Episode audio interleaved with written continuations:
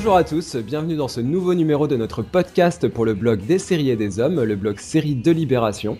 Aujourd'hui, nous allons parler de la critique de séries en France. Pour cela, nous allons revenir sur l'actualité avec la sortie d'un MOOC qui s'appelle SOAP.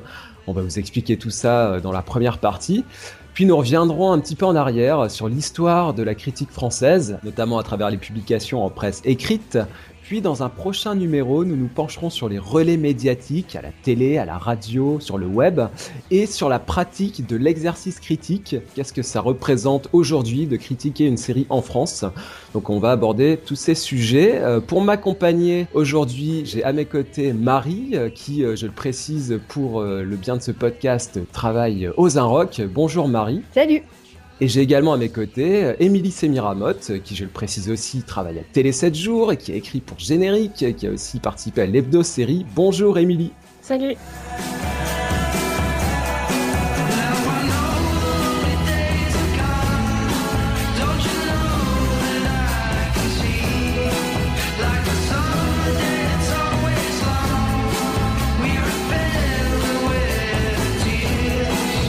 Alors, on peut commencer par euh, une première partie sur euh, la sortie d'un MOOC qui s'appelle SOAP. Alors, c'est pas facile à dire comme ça. Euh, donc SOAP, c'est le nom de la publication, hein, publication composée 100% de séries, hein, comme c'est marqué sur sa, sur sa couverture. Alors, pour commencer, Marie, tout simplement, qu'est-ce que c'est qu'un MOOC? Tu vas nous expliquer ce terme, ce mot valise anglais. Qu'est-ce que ça signifie un MOOC? Qu'est-ce que ça représente? Ah, si toi, tu as vu les critiques sur Twitter qui se moquaient du mot MOOC et qui essayaient de trouver tous les, euh, tous les amalgames qu'on pouvait faire, c'est-à-dire un, MOOC, un MIVRE, un, un, magazine, ça ne s'arrêtait plus au bout d'un moment. Mais c'était très drôle. J'aime beaucoup le mot MIVRE aussi. Finalement, MIVRE, oui, ça fait très canadien pour le coup. Euh. plus, plus euh, sérieusement, le MOOC est donc une contraction entre book, qui veut dire livre, et magazine. Euh, le concept de soap pour lequel euh, nous avons toutes les deux participé, euh, c'est de, de créer ce qui ressemble plutôt à un livre, donc qui, est vendu en librairie, sur la Fnac, sur Amazon, mais à l'intérieur, on a un contenu un peu plus journalistique dans la lignée de de revues comme aujourd'hui qui, qui pullulent un peu aujourd'hui et depuis quelques années euh, Schnock, la revue 21, pour en citer que, quelques-uns. Voilà, donc c'est un, on peut parler d'un bel objet. Hein, je, l'ai entre les mains, une très belle couverture euh, rouge avec The Big Bang Theory. Hein, c'est d'ailleurs la série à laquelle tu te consacres, Marie, dans ce, dans ce, dans cette publication. Alors je, je, ne sais pas si je dois parler de revue, de magazine. Revue, je pense que c'est bien. Oui, je pense que c'est le, terme le plus approprié. Ouais. Et ça a un petit peu la forme. Euh, donc déjà, c'est très agréable au toucher. Hein, c'est un bel objet. Euh, euh, on est plus dans la taille d'un, comic book, j'ai envie de dire. Enfin, moi, c'est un peu comme ça que je le ressens, avec des pages, voilà, qui glissent bien sous les doigts. Alors, c'est mon côté peut-être tactile, mais j'aime beaucoup ce rapport. À, on va vous laisser ce rapport Non, mais voilà, c'est, aussi pour dire que Émilie, il y, y, a un vrai une vraie contradiction par rapport à toutes ces revues numériques hein, qui apparaissent, ce côté dématérialisé. Là, il y a quand même le je sais pas si tu le ressens comme ça, moi je suis peut-être un petit peu nostalgique, mais il y, a un plaisir de tourner les pages de, et euh, voilà, de sentir le papier. Euh, là, c'est vraiment un, objet qui est agréable pour, ce, pour cet aspect-là. Oui, mais je ne sais pas s'il s'agit vraiment d'une contradiction, parce que les, sites auxquels tu fais référence, ils sont plus... Euh, penché sur l'actu, alors que mmh, ouais, Soap, euh, c'est pas vraiment le cas, comme il est publié que trois fois par, euh, par an. Euh, on n'est pas vraiment dans l'actu hard et en fait il y a beaucoup de papiers transversaux et il s'agit plus de d'une réflexion sur les séries en général quoi et, et c'est un bel objet aussi qui est fait pour être gardé quoi il faut enfin je veux dire il a été pensé et, et, et, écrit pour être conservé dans une bibliothèque et être feuilleté euh, quelques années plus tard, euh, et pour que les articles aient encore un sens euh, plusieurs mois après, après avoir été écrits, même plusieurs années après avoir été écrits. Mmh, oui, c'est un, un objet qu'on est censé garder, ouais. Qu'on va, qu'on va, qu'on va stocker dans sa, dans sa bibliothèque. alors, effectivement, tu, tu parles de, de, de l'actu qui est plus réservé au web, on va dire, et c'est vrai que bon, là, il y a juste en tout début des previews de, de séries, et pour le coup, c'est vrai que bah, on est vite en retard par rapport à l'actualité. Oui, c'est quelque chose qu'on ne regardera pas dans le numéro 2. Exactement, puisque quand on retrouve des, des previews de Selfie, de Gotham, de How to Get Away with Murder, qui évidemment, quand la revue sort, en librairie euh, et sont déjà, sont déjà euh, diffusés aux États-Unis euh, et en France. Pour, pour m'excuser un peu, et ayant, ayant participé à l'écriture de ces pages, c'est vrai qu'il a eu, y a eu des problèmes de deadline, dans le sens où, où le MOOC devait sortir 1er septembre et que, que alors à ce moment-là, ces pages auraient été plus d'actualité. Mais c'est vrai que je pense que pour le numéro 2, et, Pierre Langlais s'en était rendu compte, c'est lui qui a lancé le MOOC, disons-le. Mhm. Euh, s'en est rendu compte et, en effet, il n'y aura pas ces pages dans le numéro 2 où je pense qu'on se retrouvera plus sur les, euh, sur les longs formats et un peu moins sur l'actu. C'est intéressant parce que ça en dit beaucoup, on y reviendra, hein, sur bah, justement le changement de la temporalité, quoi, le fait qu'il faille aller de plus en plus vite. Euh, à l'époque, dans les, magazines, on avait énormément de previews justement de séries qui allaient arriver en France, mais elles mettaient beaucoup plus de temps à venir en France et donc ça précédait vraiment la, diffusion. Alors que là, c'est vrai que finalement, ce sont des séries. Euh, on prend Gotham, c'est tout proche. C'est la rentrée euh, aux États-Unis, donc. Euh, et maintenant, le problème, c'est que ça, enfin, le problème entre guillemets, c'est que ça arrive très vite en France via des, offres comme celle de Canal Série ou autre ou la SVOD. Donc c'est vrai que du coup, il y a une vraie difficulté à, à précéder euh, l'actualité des séries et du coup on, est plus là dans l'idée d'une approche comme vous l'avez dit transversale avec des, des, études qui sont un petit peu moins ancrées dans l'actualité toute chaude. Et, en même temps on se rend compte que c'est un peu la, manière d'en traiter euh, sur le papier aujourd'hui sachant qu'on n'est plus euh, c'est pas il y a un magazine récemment qui est sorti qui s'appelait Binge qui n'a pas duré, il n'y aura pas de numéro 2.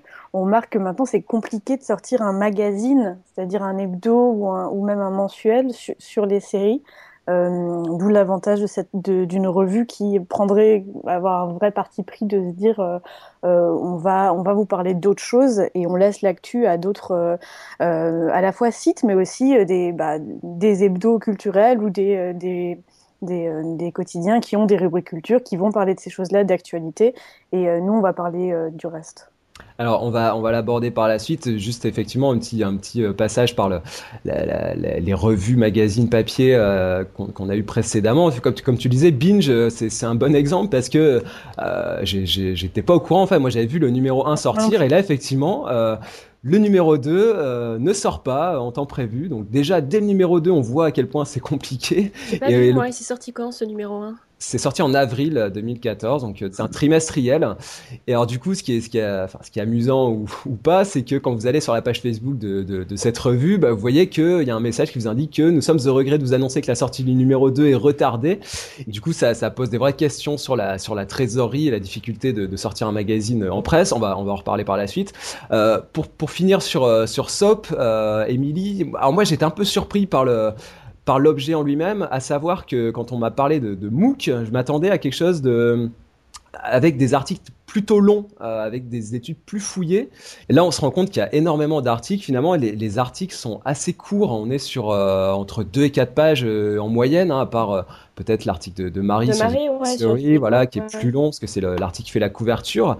voilà, moi, je m'attendais à, à, quelque chose de différent, finalement, en parlant de MOOC, à quelque chose où on, on prenne un peu le, contre-pied de la, presse traditionnelle où effectivement, il faut faire beaucoup d'entrées pour, pour attirer le lecteur, alors que là, finalement, on est quand même dans quelque chose de, de très découpé. Quel est ton, ton regard là-dessus? C'est une réflexion très pertinente que tu nous fais là, Benjamin, parce que justement, euh, pour le, le, deuxième numéro, on s'est dit euh, effectivement qu'on qu'on devrait euh, certainement rallonger euh, les papiers. Et, euh, et donc, c'est ce qui... Là, en fait, c'est un numéro pilote d'une certaine mmh. manière, ce, ce, ce, premier numéro. Donc, on teste, on voit ce qui marche, ce qui marche moins bien. On a, on a parlé des, des previously sur les séries de la rentrée. Bon, comme on est sorti un petit peu en retard, du coup, on s'est dit, bon, bah, on va éviter de traiter de l'actu chaude.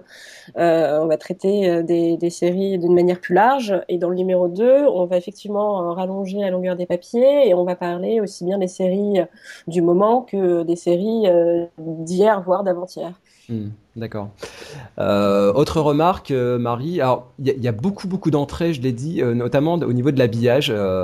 Il y a des encarts, des bulles, des encadrés, des citations, des graphiques, des, photos en vignettes, des caricatures, des mini-biographies. Enfin voilà, c'est très, très, très habillé. moi, ça me donne vraiment l'impression d'un contenu très pop, on pourrait dire, d'un habillage et d'un contenu très pop. C'est-à-dire qu'on a des couleurs assez flashy. Et puis une certaine connivence avec le lecteur, je dirais, parfois un tutoiement, euh, euh, et puis euh, bah, parfois aussi des, des, voilà un petit peu d'humour. Euh, je pense au, au Trominoscope, par exemple, Emily, à un moment, euh, on explique que alors qu'elle, euh, je lis, hein, alors qu'elle perd un demi point par an et par il a trop regardé de séries. et plus plus loin, elle prétend parfois être taxidermiste. Bon voilà, il y a une, une approche comme ça. Je, je vais pas dire euh, teenage, mais euh, enfin voilà, qui est assez, euh, qui est un peu entre. On n'est pas dans un registre trop sérieux, quoi. Ça, ça se prend pas trop au sérieux. c'est plus l'idée d'une. plaisir. voilà, c'est ça. Et, le communiquer, le communiquer au lecteur avec un peu de chance.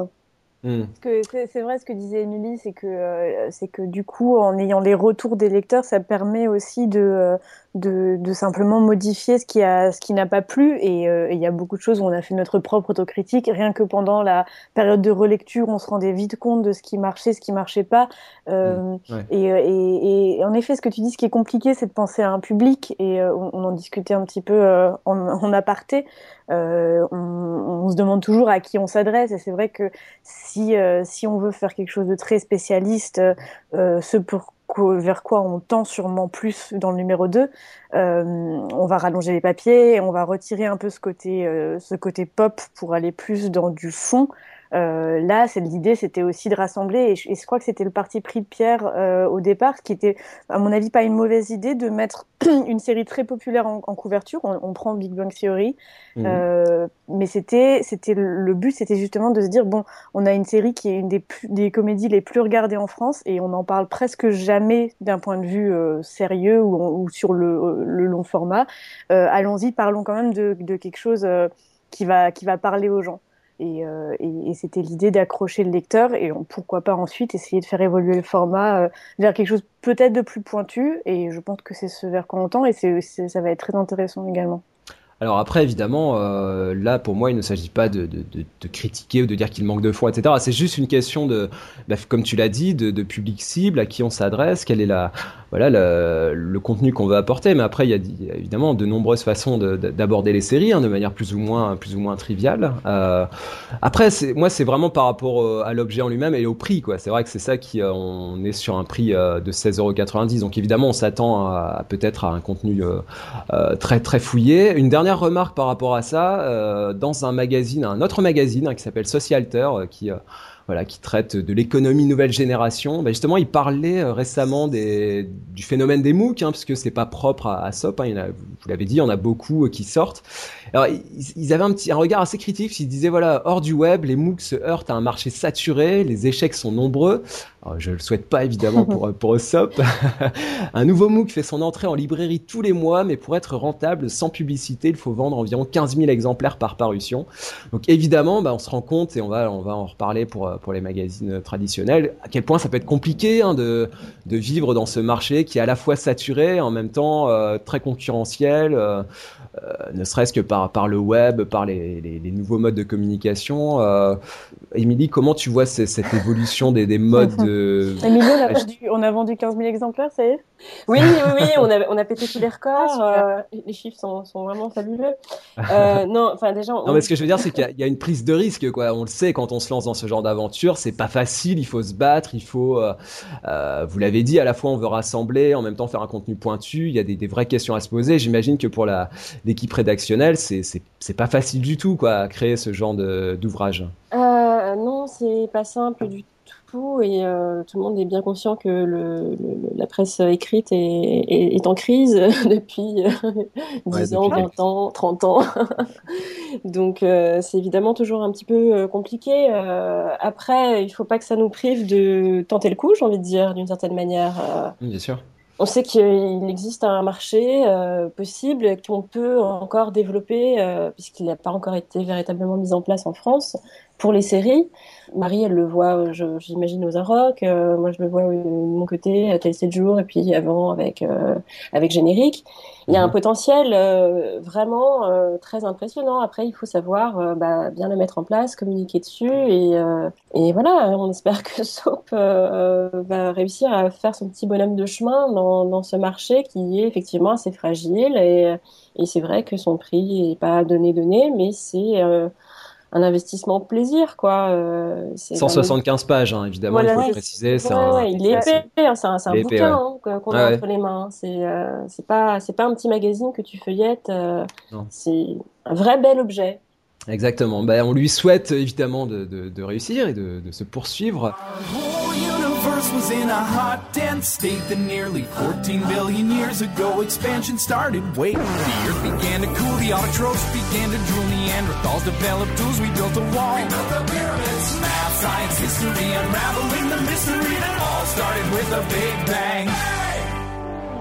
Alors dans une deuxième partie, désormais je vous propose de, revenir un petit peu en arrière, d'évoquer un petit peu l'histoire de la critique française. Alors ce sont des bien grands mots, on va essayer de d'en dresser les contours euh, rapidement, euh, sachant bah, si on peut poser les quelques jalons on peut dire que ça, ça, ça, va de génération série à SOP, hein, pour raccorder avec ce dont on, on, vient de parler. Alors ça tombe bien parce que j'étais récemment euh, présent à une journée d'études euh, qui s'appelait Auteur amateur de séries télévisées, qui avait lieu à Paris Diderot donc le, 5 décembre. Et donc dans cette journée d'études, bah, il y avait notamment une intervention de Anne-Sophie Béliard qui revenait sur les supports et trajectoires de la critique sériephile en France. Donc ça, tombe bien parce qu'elle nous a fait un historique. Je, devais le préparer pour ce podcast. Elle m'a un peu mâché le, travail, puisque euh, bah là, a dressé un petit historique justement de des différentes publications. Euh, qui ont existé sur les séries euh, en France. Euh, et alors moi, je serais parti de, Génération Série, mais je pense qu'elle a bien fait de, de, remonter un tout petit peu avant avec les livres d'art euh, sur les séries avec la collection 8e art, euh, qui date de 89, ça a commencé en 89 jusqu'en 97. Et euh, nous expliquait qu'il y avait finalement une espèce de trajectoire des mauvais genres littéraires, entre guillemets, un mauvais genre sériephile. Donc c'est cette idée que les séries étaient très dépréciées à l'époque et assez mal vues, hein, on parle de mauvais genre, et qu'il y a eu une volonté très rapidement finalement de d'en faire un, bah, voilà, un huitième art. Hein, penser au 7e art euh, qui avait euh, théorisé Canudo pour le cinéma. Enfin voilà, cette, cette idée de, de faire de la série un objet euh, respectable et respecté. Et donc, bah, on a vu plusieurs livres, de beaux livres aussi sortir sur les séries. Notamment, euh, bah, il y avait eu un livre sur le prisonnier, euh, écrit par, euh, par Alain Carazé, un nom qu'on va, qu'on va souvent retrouver en, en, 90. Et puis les, les, grandes séries britanniques, Jacques Baudou et Christophe Petit en 94. les grandes séries américaines de 70 à nos jours, Alain Carazé, Jean-Jacques Schleré en 95. Et puis un dernier, Mission Impossible, Alain Carazé et Martin Winkler en 96. Donc tous ces noms, finalement, sont des personnes qu'on va retrouver dans, un, dans un deuxième temps et même un troisième temps autour de la, de la critique série. Donc je, voilà, je trouvais que c'était intéressant finalement de replacer euh, l'histoire de, la critique série dans cette, dans cette première collection de, de beaux livres, hein, euh, en voyant finalement que ça, ça va découler sur, euh, sur une presse papier qu'on va retrouver en librairie. On va passer des, bibliothèques en librairie. Alors un premier, bah, une première étape importante, c'est Génération Série, hein, un magazine constitué par des bénévoles. Hein, et voilà, c'est aussi ça. On est proche du fanzine, hein, même si c'était commercialisé en, librairie. Génération Série, c'est un magazine qui va être créé en 91 et qui va durer jusqu'en 2004, donc euh, publication qui va quand même euh, beaucoup s'accrocher, qui va durer assez longtemps, euh, à laquelle moi j'ai eu le plaisir de participer, mais dans les dans les dernières années. Et c'est vrai que c'est qu'en en repensant à ce aux conditions de, de travail entre guillemets, c'était un peu les débuts d'Internet, c'était euh, on crée des guides des épisodes euh, avec de, beaucoup, de, beaucoup de pages consommées avec des guides d'épisodes, ce qui est complètement impensable aujourd'hui parce qu'aujourd'hui on va sur Wikipédia, on va sur IMDb, on a, on a tous les épisodes qui sont, euh, qui sont mis à jour régulièrement et donc en plus comme c'est un work in progress, il fallait tout le temps faire des mises à jour, etc. bref voilà, c'était une expérience assez particulière, c'était les débuts de la peut dire de la presse série spécialisée. Émilie, est-ce que c'est une période que tu as connue Est-ce que c'est une publication que tu as que tu as lue ou redécouverte par la suite? Qu'est-ce que ça t'évoque un magazine comme Génération Série? Non, eh ben, je suis un petit peu passée à côté, à vrai dire, à, l'époque et enfin tout du long d'ailleurs. et j'ai vraiment réalisé l'existence de, de, de, ce métier de critique de série quand je suis tombée par hasard sur par un ami, l'intermédiaire d'un ami sur générique en fait. Et c'est là que ça a commencé, en tout cas de mon côté. Alors après, effectivement, je me suis un petit peu penchée sur euh, l'histoire de, de, la critique de série, mais euh, je vois que le, le, chemin tel que tu le décrivais euh, à l'instant, entre les, les, beaux livres de Martin Winkler, d'Alain Carazé, Christophe mm. Petit, et, et, maintenant ce côté un peu plus grand public, il y a quand même un, un beau chemin qui a été parcouru, parce que J'imagine que les bouquins de, de, de Carazé et, et consorts euh, devaient pas être, devaient pas s'arracher non plus dans les librairies. Alors bon, là, y a, même si ça s'arrache pas vraiment non plus les magazines séries, il y a quand même euh, une belle avancée et, euh, et l'espoir né que voilà, on puisse enfin considérer euh, la série comme une œuvre d'art à part entière. Alors, ce qui caractérisait vraiment, euh, d'après moi, Génération Série, il y avait plusieurs choses. Donc, évidemment, le bénévolat, hein, c'est très important. C'était vraiment un travail de passionné. Euh, euh, il s'agissait surtout de rentrer dans ses frais, hein, même si on avait un magazine, un bel objet aussi là en, en édition, donc c'était aussi très agréable à, parcourir. Euh, moi, j'ai aussi en mémoire bah, les, coups de gueule de Christophe Petit hein, dans ses éditos. C'était souvent très, euh, très véhément. Il y avait une vraie des vraies prises de position, et on va voir par la suite que c'est quelque chose qui a, qui a beaucoup changé. Hein. Moi, j'ai l'impression qu'on a un, voilà, un certain lissage des discours euh, et de plus en plus de voix qui s'expriment, et finalement euh, peu de prise de position. Enfin, ça, c'est un, un, parti pris très très personnel. Euh, voilà, là, je trouve qu'il y avait, il y avait voilà une, un vrai un vrai engagement, et puis des textes très longs, très fouillés, assez pointus. Euh, voilà, ça aussi c'est quelque chose qui va qui va évoluer par la suite. Hein, cette cette longueur, le fait d'avoir de longues plages de texte avec des photos, mais finalement un, peu d'entrée, un habillage assez, assez sobre. Et puis, euh, voilà, un éclectisme très assumé, je pense. Euh, l'idée de, bah, c'est un petit peu ce qu'on retrouve dans, dans SOP, par exemple, hein, l'idée d'aborder euh, les séries d'hier et d'aujourd'hui, les séries populaires comme comme plus élitistes. Ça, c'est aussi, voilà, c'était une tendance, une tendance qui va qui va évoluer. Voilà, puis des entretiens, avec des auteurs, des doubleurs, etc. Euh, Marie, toi, c'est aussi euh, un magazine que tu as, je sais pas, que tu, qui t'évoque quelque chose? Tu n'as pas du tout connu cette période-là? Tu en es venu euh, aux séries plus tard? Comment ça s'est passé de ton côté? Exactement, j'allais te couper. Et ce qui est marrant, c'est que moi, je, suis venue au magazine de séries, ça va vous faire rire, par Série Mag. Je sais pas si vous voyez quel est. Si, je vois, oui, oui. C'est la même boîte de boîte qui fait One, qui était l'équivalent de série mag mais pour les films, et c'est mais l'anti tout ce que tu viens de décrire. C'est-à-dire que c'était les pages, euh, il y avait des posters. Les posters, oui, je me souviens. Euh, les, posters au milieu du magazine, il y avait euh, euh, beaucoup de, de, de, petites brèves. Il y avait une, les plus longs papiers, c'était une interview sur deux pages de Sarah Michel Gellar. Il y avait, il y avait des guides d'épisodes. Il y avait des euh, et c'était marrant parce que hum, moi ça m'a plongé complètement dans la dans, dans l'univers de fan, beaucoup plus que euh, l'univers de critique. Mm. euh, où en fait tu te retrouvais à, à, chercher le moindre, la moindre info sur ta série préférée, sans pour autant avoir vraiment envie, en tout cas à l'époque, et en même temps euh, c'est sûrement dû à mon jeune âge, euh, je j'en cherchais pas plus, mais ça, ça, a vraiment développé le côté passionné euh, avant tout. Et je regrette pas du tout d'avoir euh, d'être entrée euh, là-dedans par par cette porte-là. Et, du coup, et du coup, évidemment, Génération Série n'était pas n'avait pas attiré mon intérêt à ce moment-là.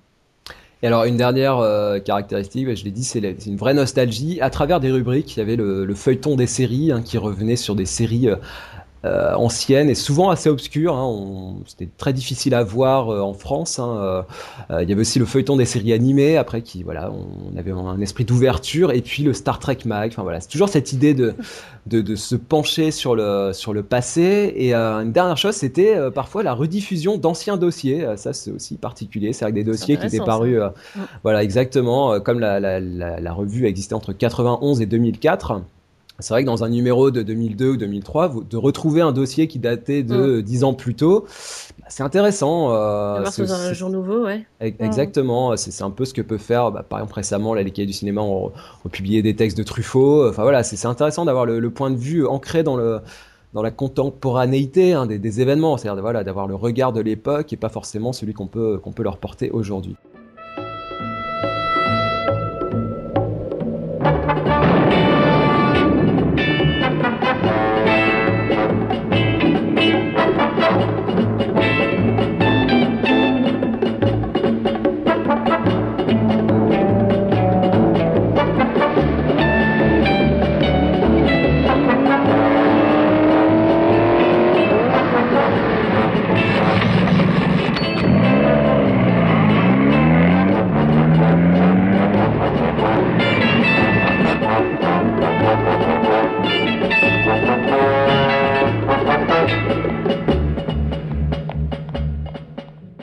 Deuxième, euh, un deuxième jalon, mais euh, là on peut parler de glissement. Hein. On est parti des livres d'art, un, magazine assez, euh, assez élégant, on va dire. Et puis en 2002, création d'un nouveau magazine par Alain Carazé qui s'appelle Épisode. 2002 qui va s'arrêter en 2004. 2004 c'est aussi l'année de fin de Génération Série, donc là on peut y voir certains peut-être parallèles, avec bah, un changement un peu de, de, schéma de fonctionnement. On va être sur un fonctionnement de pigiste, donc avec des gens qui vont être rémunérés pour le coup pour, effectuer ce travail. Et donc on va avoir sorti un numéro 0, hein, comme euh, on parlait de maquette. Là c'était vraiment une maquette euh, au sens propre, hein, avec euh, avec un DVD. Il y avait un DVD qui accompagnait le magazine papier, donc petite originalité. Voilà l'épisode, qui est un magazine qui se revendiquait le magazine de la culture série, hein, donc c'était le, sous-titre. Et il y avait aussi des, spécificités. Alors je les reparcourais là en, préparant ce podcast. Dans le numéro 1, vous aviez des pages de spoilers à l'envers, écrites à l'envers sur 24 X-Files, etc. Donc pour ne pas être spoiler euh, sur les futurs événements d'une série qui n'avait pas encore été diffusée en France, c'était écrit à l'envers. Donc, ce ce qui est assez, assez drôle par rapport à aujourd'hui où euh, on peut euh, être spoilé sur Game of Thrones au moindre tweet. faut faire vraiment très très attention. Et bah, je, pense, je pense, je parle aussi de glissement dans l'habillage. c'est voilà plus flashy, plus fun, on va dire plus découpé aussi euh, et puis cette connivence avec le lecteur hein, je, reviens je reviens là-dessus parce que c'est quelque chose qui est très ancré aujourd'hui avec Twitter. Euh, voilà on a l'impression d'être en contact directement avec les auteurs les journalistes. Bah, c'est quelque chose que vous devez euh, vous devez connaître. C'est marrant ce que tu dis parce que parce que l'épisode était quand même présenté enfin comme comme quelque chose d'assez euh, qui se différencie un petit peu quand même des magazines comme je citais euh, comme comme Série Mag qui était vraiment à fond dans le dans euh, la connivence, à fond dans l'interpellation et dans le dans le flashy quoi. Oui, là on est on est entre les deux là. Hein. C'est vrai que c'est un peu intermédiaire. Hein. Je veux pas non plus forcer le trait. Effectivement, tu l'as dit, c'était pas du tout un magazine ado avec euh, avec tout le temps Buffy en couverture. C'était voilà, mais on est on était dans un glissement et on va y venir avec épisodique juste après où voilà, c'était vraiment dans cette tendance là. Et alors, bah justement, on, on va voir qu'il va bah, déjà, on voit déjà les difficultés à à vivre. On était déjà dans un marché euh, concurrentiel. Hein. Il va y avoir plusieurs changements de formules. On va passer justement à une couverture en beau papier glacé avec des couleurs encore plus flashy. On va réduire le prix de vente. On va passer de 5 euros à 3,90 euros. On va réduire le nombre de pages. Enfin voilà. Et surtout, ce qui me, ce qui me frappe là en, regardant les, derniers numéros, c'est les, les, termes accrocheurs, on va mettre sur la couverture exclusif, inédit, nouveau. Donc évidemment, bah, c'est on, comprend hein, qu'il faut, faut bien, il faut bien essayer de vendre et donc c'est d'accrocher le, le, lecteur. Hein, c'est bien, c'est bien naturel. Et alors, donc cette revue va s'arrêter en 2004 et euh, en 2007, bah, Alain Carazé va remettre le couvert avec un autre magazine qui s'appelle Épisodique. Épisode, épisodique, vous avez vu la, continuité. et euh, bah là, pour le coup, ça va, c'est un peu comme comme binge quoi. Ça va s'arrêter très vite. Il va seulement y avoir quelques numéros. Et on va euh, donc retrouver bah, cet esprit un petit peu papier glacé, même, même au niveau des pages. Je trouve ça, voilà, au niveau du du toucher, ça, ça, glisse de plus en plus, c'est un petit peu plus lisse. Enfin voilà, je me permets euh, certaines critiques, mais euh, encore une fois, ça, ça n'engage que moi. Euh, et puis voilà, ça va, ça va s'arrêter assez vite. on va retrouver dans le numéro 1 des gens comme, comme Martin Vinclair, hein, qui a beaucoup contribué à toute cette presse spécialisée dans les séries, et puis des gens comme Marjolaine Boutet, Philippe Gage, enfin voilà, des gens qu'on va retrouver encore aujourd'hui pour parler de, de séries. Enfin voilà, c'était. C'est marrant, c'est la première fois que tu cites une femme. Enfin, je, je, le, remarque assez de manière assez surprenante.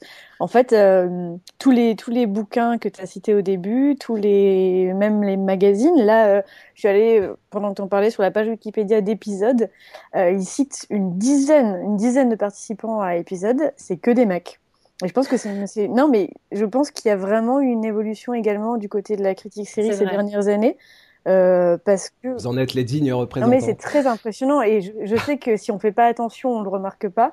Euh, mais, mais à partir du moment où on, remarque qu'il y a que des prénoms masculins et que que des, des initiatives de, de, de mecs, c'est quand même assez surprenant. Surtout de voir aujourd'hui où on en est maintenant à, à une parité assez importante, mais on va, on, mais qui euh, qui est quand même pas dans tous les médias. Euh, Enfin, je veux dire, j'ai l'impression que c'est plus les filles sont plus représentées euh, chez les blogueurs, alors que pour rentrer dans le milieu euh, vraiment euh, plus professionnel, on a plus de mal. Mais ce sera un débat pour plus tard, j'imagine. Hmm. Émilie, tu ressens la même chose, cette, euh, cette absence des filles euh, dans, dans, la critique série? C'est aussi quelque chose que tu as, que as ressenti? Oui, bien sûr, ça, ça, a évolué depuis, hein, mais euh, c'est vrai qu'à l'époque. Aujourd'hui, ah moins. mais, ouais, bien sûr, bien sûr. Mais bon, je sais pas, j'ai pas le même âge qu'Alain Carazé et, et, Martin Vinclair, donc du coup, j'ai pas pu.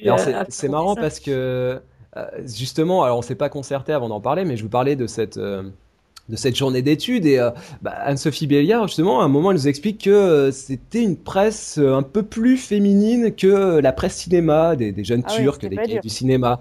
alors moi, j'étais un peu surpris. J'étais la voir justement pour lui poser la question à la, à la fin de cette, cette, intervention. Et je lui dis, bah écoutez, moi, je, quand je, je pense au grand nom des séries, c'est Alain Carazé, c'est Martin Vinclair, c'est Christophe Petit, c'est Jacques Baudou, etc. finalement, il y a très peu de femmes. Alors elle me dit bah, il y a quand même Hélène Oswald, donc, qui était l'éditrice qui a lancé cette collection de, 8e art. Bon, pourquoi pas? Ah, voilà, c'était finalement. Euh, je, ne partageais pas trop son avis là-dessus. Moi, je, serais un peu comme vous. Je pense que c'est un monde très très masculin euh, pendant un certain temps, même si, bah, vous l'avez dit, maintenant ça, ça a évolué. Et puis notamment avec le web, avec les blogs, etc. C'est beaucoup plus euh, beaucoup plus ouvert.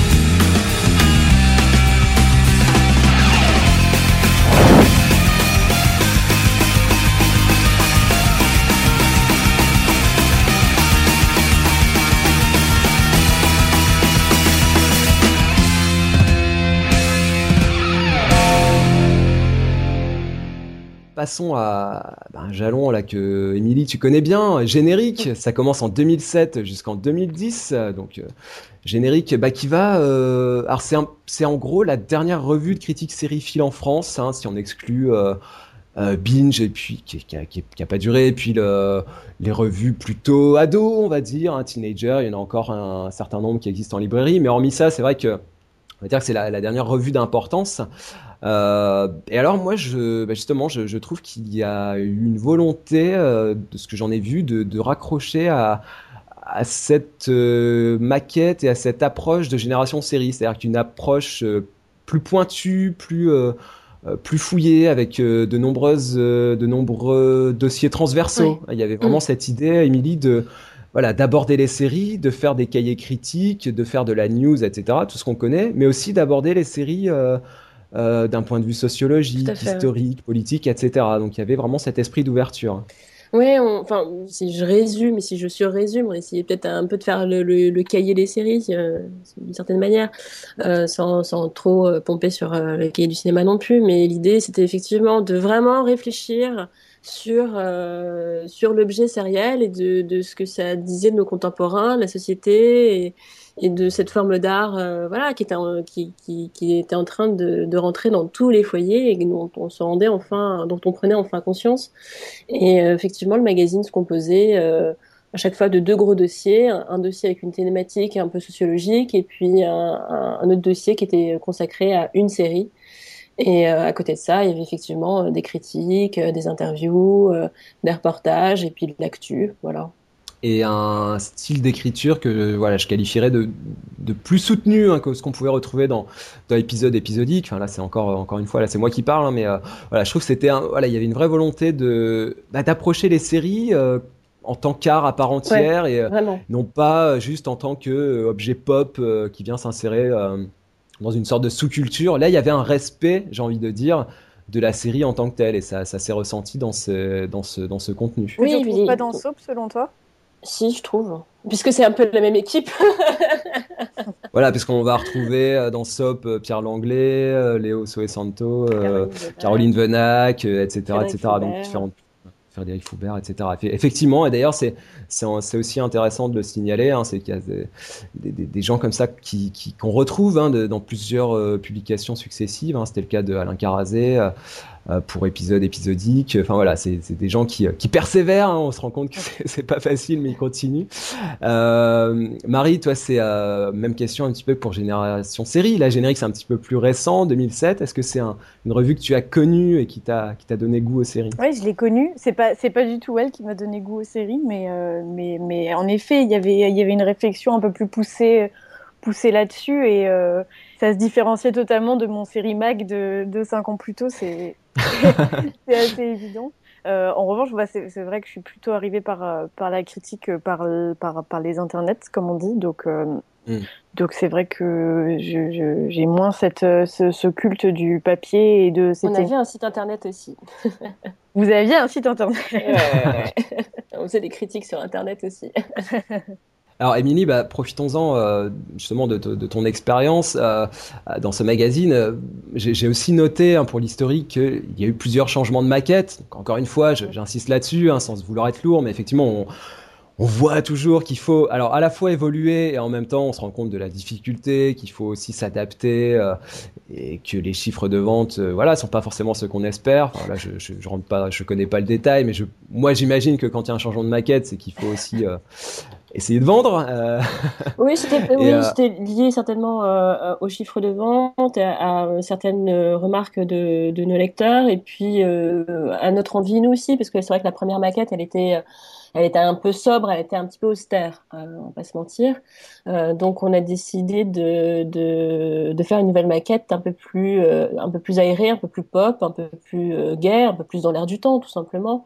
Et puis ça a libéré aussi un ton qui était un peu plus décomplexé, même si les papiers restaient toujours assez sérieux, effectivement. On a toujours essayé euh, de, de, fouiller nos papiers, de, de, vraiment donner un contenu euh, solide et riche. Euh, il y avait aussi un ton, je pense, dans, dans Générique, où mm. on n'hésitait pas à, à interpeller les lecteurs et à les faire marrer tant qu'à faire. Et, et, et, voilà, donc du coup, il fallait que le tout soit harmonieux et que euh, ce magazine nous ressemble un, peu plus parce que c'était aussi euh, un magazine qu'on a, pu faire avec la plus totale liberté, ça je tiens à le dire, et, euh, on s'est quand même pas mal éclaté à le faire. On a fait à peu près tout ce qu'on a voulu et on voulait faire vraiment un magazine qui, nous ressemble. Et alors un dernier aspect que je, je relèverai, moi j'ai ressenti ça, un vrai ancrage dans le le mouvement quotidien des séries. C'est-à-dire qu'il y avait une vraie volonté d'accompagner euh, les, les, les, tendances euh, sociales, etc., qu'on pouvait avoir par rapport aux séries. Donc c'était à la fois, on pouvait avoir des retours en arrière sur des, des séries historiques, mais en même temps un vrai euh, magazine d'actualité aussi, quoi, dans le sens positif du terme. Oui, parce que la, la série, de fait, par définition, comme elle est hebdomadaire, elle est, elle est plus active encore que, que le cinéma, ce qui fait que euh, t'as as, plein de, je sais pas, t'as as The West Wing euh, qui a réagi euh, à l'antenne dix jours après le 11 septembre ou la semaine d'après, je sais plus.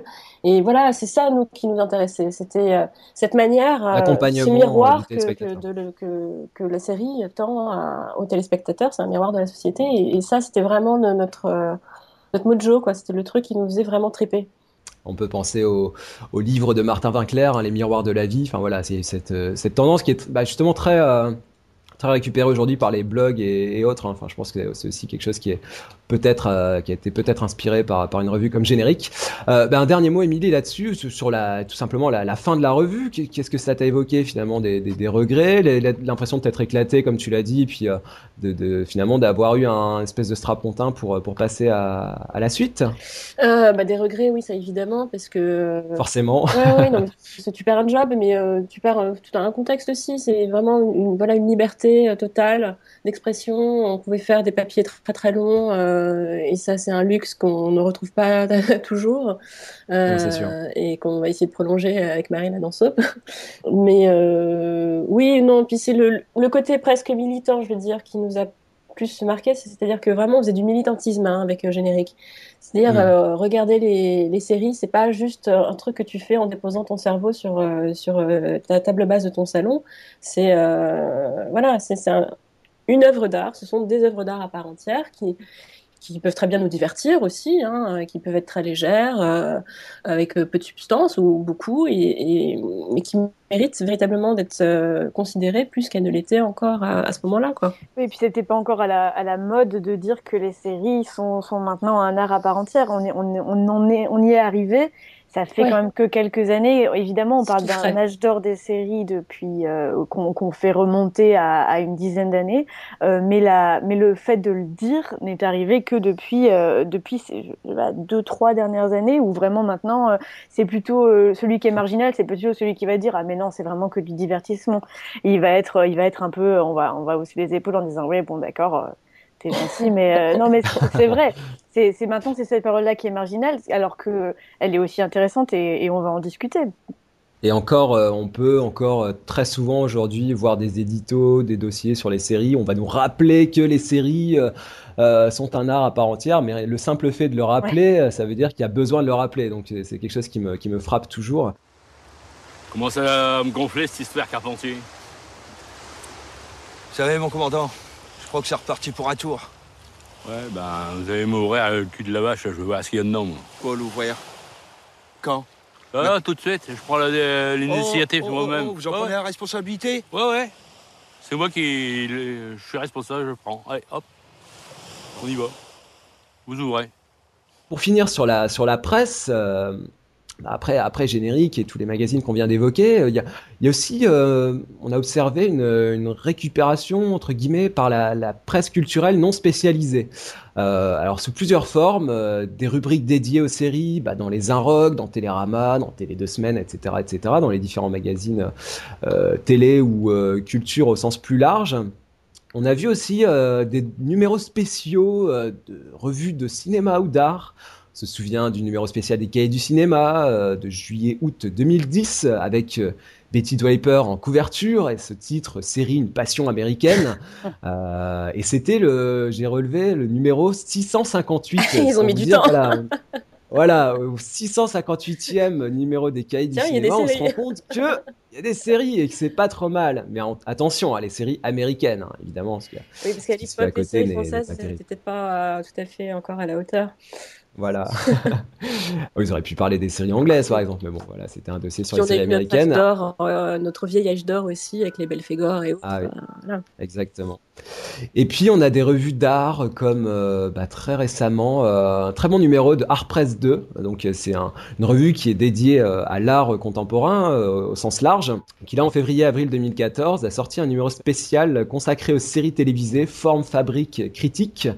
donc, voilà et alors là, c'était une approche plus universitaire et euh, ou de critique de cinéma avec des voilà des, textes assez euh, assez élaborés, assez pointus. J'en ai fait une une review sur euh, sur le blog. Je vous invite à, la consulter si vous voulez en savoir plus. Donc voilà, cette idée vraiment de des séries qui s'insèrent dans le, terreau des des arts au sens large. Et puis, on va aussi avoir des, des dossiers consacrés aux séries. Dans Positif, par exemple, là aussi, les séries américaines en septembre 2011. Et puis en 2013, toujours dans positif, on va avoir les cinéastes à la télévision avec un point de vue sur Jane Campion ou David Fincher. Donc là aussi, euh, bah, on peut trouver ça un peu ironique, hein, puisqu'on a une espèce de, de récupération de la, de la politique des auteurs et d'application aux séries. Euh, par exemple, euh, Marie, quand on, te parle d'une d'une série d'auteurs euh, en parlant de House of Cards en disant que c'est la série de David Fincher. Je sais pas comment toi tu l'interprètes, sachant qu'il a réalisé les deux, épisodes, hein, mais que ce n'est pas lui qui a écrit la série finalement cet, cet amalgame, j'ai envie de dire, entre, entre cinéma, télévision, euh, politique des auteurs, qu'est-ce que ça t'inspire Tu trouves ça un petit peu ridicule ou finalement ça, ça te paraît sensé Oui, on a, on a, la même chose avec, euh, avec Scorsese pour euh, Bordeaux Empire. Il y a des grands noms comme ça qui font les, les pilotes, les, les, les, pilotes de, de séries et puis qui s'effacent, mais leur nom reste. Et, et c'est ce qui s'est vraiment passé pour Bordeaux Empire, c'est ce qui s'est passé pour House of Cards. Je crois néanmoins que David Fincher a gagné un Emmy pour, ou, un, ou un Golden Globe pour, son, pour sa réalisation donc il y a quelque chose un peu derrière. Mais en, ce moment, même, même encore aujourd'hui, c'est un argument de vente incroyable. Et, euh, et on, a, on, on, multiplie et on n'arrête plus de faire des papiers sur euh, ces grands noms du cinéma qui osent mettre un pied dans le petit écran et qui, qui se mouillent et qui y vont. Et ah, en fait, c'est bien.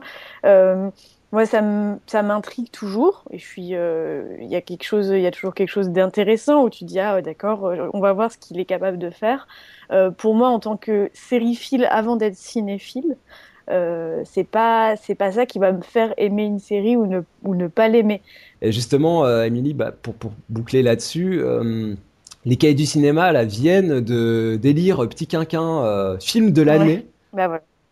ce qui, voilà, on est en plein dans ce, paradoxe. c'est provoquant, en même temps, c'est intéressant parce que c'est vrai que c'est difficile de parler de petit quinquin comme, oui, enfin, comme d'un film de 4 heures, c'est un petit peu long, et en même temps, comme d'une mini-série, c'est pas vraiment une mini-série, c'est pas vraiment écrit comme une mini-série, c'est pas vraiment découpé comme une mini-série.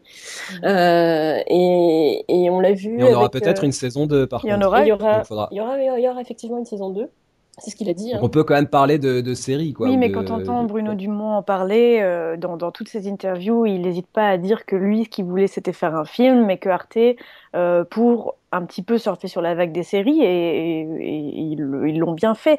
Ils lui ont dit de le faire sous forme de série. Et, et c'est le format qui a été imposé. Mais son idée à la base, à lui, n'était pas, de, pas un amour des séries, quoi. Non, parce qu'il n'aime pas trop les séries, a priori. il, se prive pas pour le dire. Il l'a dit haut et fort. Mais bon, tu as des fois des objets hybrides. Pense à, au Carlos euh, d'Assayas. Euh, voilà, c'est. Tu as, même un remontage ou, même Millennium. Euh, la, version hmm. suédoise qui, qui, était à, l'origine une série qui a été diffusée en série en Suède et qui est sortie en trois volets de cinéma, au cinéma dans le reste du monde un, dernier mot sur le point presse, Marie. Quand tu vois, euh, euh, par exemple, dans les cahiers du cinéma, des, dossiers là très récemment sur True Detective, sur The Leftovers, sur Twin Peaks. Qu'est-ce que ça, ça t'évoque finalement cette euh, accointance entre entre cinéma, série, le fait qu'on ait des dossiers séries dans une revue mythique du cinéma français? Ça te paraît légitime ou il euh, y a un phénomène de récupération d'après toi? ça, ça, me paraît légitime. J'ai eu du mal à, à m'y faire, pour tout vous avouer. Il y avait quelque chose d'un petit peu euh, qui, qui m'agaçait sur le, sur le principe, parce que, mais simplement par, par orgueil, parce que, parce que quand on passe tellement de temps à essayer de suivre tout l'univers des séries, à essayer de tout regarder pour être au courant de, de presque tout. C'est un peu frustrant de voir, euh, de voir des gens qui, qui, écrivent principalement sur le cinéma s'approprier une ou deux séries dont on a dit qu'elle était bien pour, mm. euh, pour, pour en développer les qualités euh, que tout le monde développe. Et, et du coup, il euh, y, a, y, a, ce côté un peu frustrant qui, qui au début m'avait rebuté. Après, évidemment, quand tu lis ces papiers, c'est de la très bonne qualité et il y a des, des analyses que, que, qui me seraient pas venues à l'esprit et que je n'avais vu ailleurs. Et évidemment, ça, ça, ça, apporte quelque chose en plus. Et je suis totalement revenue de l'idée que euh, qu'il y avait y avait moins de légitimité pour quelqu'un euh, du, du, cinéma d'écrire sur les séries. Euh, On va dire que c'est complémentaire, quoi. Voilà, c'est ça. Euh, évidemment, il y a, y, a, y a toujours un côté frustrant à se dire bon, j'aimerais bien vous voir parler aussi de de The Big Bang Theory et de euh, et de Brooklyn Nine-Nine et de enfin de, de, toutes les séries de network en fait enfin pour être un peu généraliste. Voilà représentatif d'une télé euh, aussi actuelle euh, très vue très consommée. Enfin voilà il y a évidemment c'est toujours cette idée d'aborder certaines séries d'avoir de les trier sur le volet et de sélectionner bon, on va parler de Twin Peaks on va parler de de, de True Detective mais on va effectivement The Wire etc et on a fait le tour. Enfin non c'est pas vrai. et mais mais il y a, y a des, des qualités d'analyse qui sont vraiment qui sont vraiment les mêmes. Et au contraire, je, si on parle de la, de la tradition de la culture, de la critique ciné, on est sur quelque chose de beaucoup plus littéraire que sur ce qu'est euh, la, la, critique série qui euh, touche plus au journalisme. Et, euh, et pendant, pendant longtemps, j'ai cru que c'était qu'on faisait un peu la même chose, alors que, que les qualités littéraires qu'apporte la critique ciné, le critique ciné sur une série, sont, sont très particulières et sont très intéressantes. Et c'est un ajout que, je, que je vois assez peu chez le critique série et dont, dont je fais partie. Et c'est même un petit peu un complexe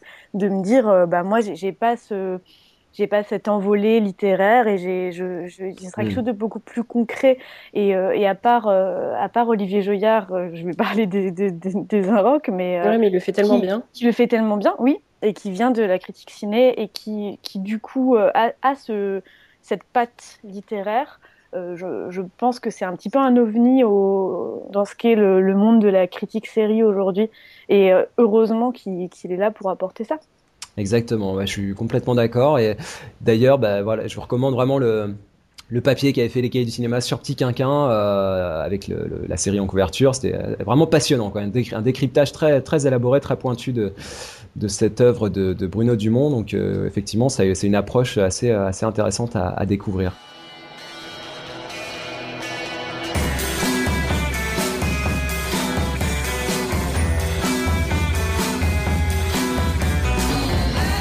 Ainsi s'achève ce premier numéro de notre double podcast sur la critique série. Je vous donne rendez-vous au prochain numéro pour aborder les relais médiatiques, télévision, radio, web, ainsi que la pratique de l'exercice critique aujourd'hui en France. En attendant, bah nous, vous pouvez nous retrouver sur le blog des séries et des hommes. Vous pouvez aussi nous écrire à l'adresse libé.feuilleton avec un s. Vous avez la page Facebook, le compte Twitter des séries et des hommes.